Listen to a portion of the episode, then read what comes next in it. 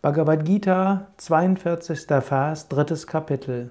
Krishna, der Lehrer, Inkarnation Gottes, spricht. Es heißt, die Sinne sind dem Körper überlegen, der Geist ist den Sinnen überlegen, der Verstand ist dem Geist überlegen, es, das Selbst, ist sogar dem Verstand überlegen. Körper ist eine Sache. Dieser Körper wird gelenkt durch die Sinne. Über den Geist, also Manas, welcher auch die Emotionen und Gefühle mit beinhaltet und auch die ganzen Reizreaktionsketten. Manas ist den Sinnen überlegen. Die Sinneserfahrungen werden geprägt durch unseren Geist. Der Verstand, Buddhi, auch die Urteilskraft, das Unterscheidungsvermögen, die Willenskraft, ist dem Geist überlegen. Und jenseits dieses Verstandes ist das selbst. Wenn du das weißt, kannst du danach auch handeln. Du kannst aus deinem Selbst heraus die Kraft bekommen, hm, dich zu beherrschen. Du kannst aus dem Selbst heraus dich lösen von allen Reizreaktionsketten.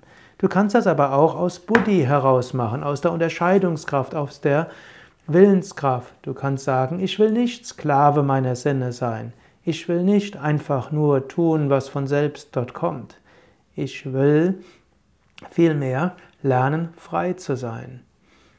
Du kannst dann auch mit Manas arbeiten, mit dem einfachen Denken und Fühlen. Anstatt einfach nur aus der Buddhi heraus zu sagen, ich will das nicht, kannst du auch deinen Geist ablenken. Du kannst deinen Geist woanders hinrichten. Du kannst Suggestion, Affirmationen üben.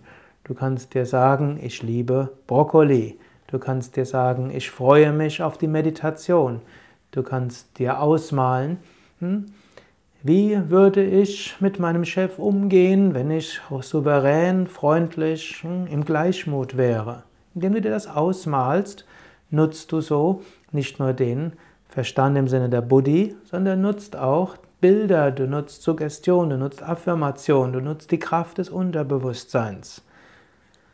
So hast du Intuition aus dem Selbst heraus.